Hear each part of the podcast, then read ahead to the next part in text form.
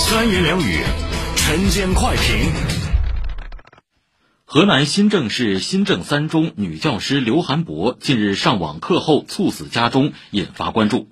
相关视频和图片显示，十月初到死亡前，刘老师给学生上网课时多次遭到网暴，具体行为包括黑客潜入直播间扰乱课堂秩序、污言秽语骂人等。昨晚，新郑市教育局发布情况通报说，十月二十八号，刘涵博老师在家上完网课后意外离世。新郑市教育局深感惋惜和痛心，第一时间向公安机关报案，并成立善后工作专班。经公安机关调查反馈，排除刑事案件可能。针对网传刘老师遭遇网暴事件，公安机关已经立案侦查，调查结果会第一时间向社会公布。下面请听卓和撰写的晨间快评：网络之大，不应放不下安静的书桌。刘老师在网课后因为心梗离世，引发关注。四十六岁的他体检中从来没有发现有心脏疾病，为何突然猝死？从他女儿的文章和众多网友的描述中，一种被称为网课爆破的行为浮出水面。在一些社交平台上，多个小组有计划地入侵网课。制造噪音、辱骂师生，甚至公然发布不堪的音视频，以此干扰网络学习，发泄个人情绪，在别人的痛苦中找乐。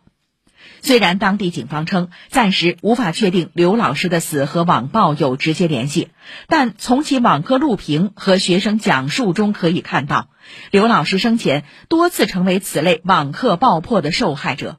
这名兢兢业业的老师在正常上课期间被所谓的爆破猎手干扰、挑衅、辱骂，直至十月二十八号哭着退出网课，当天就发生了猝死的悲剧。施暴者为什么要这么做？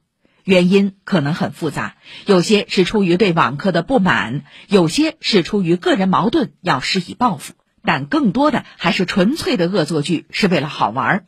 他们在大肆破坏后，在网上分享所谓战果，洋洋得意。在部分熟悉网络文化的人看来，这些行为并没有那么严重，用提出群、禁言等功能就足以应对。但是对于一些触网不久的老师来说，却是无比尴尬且回击无门的经历。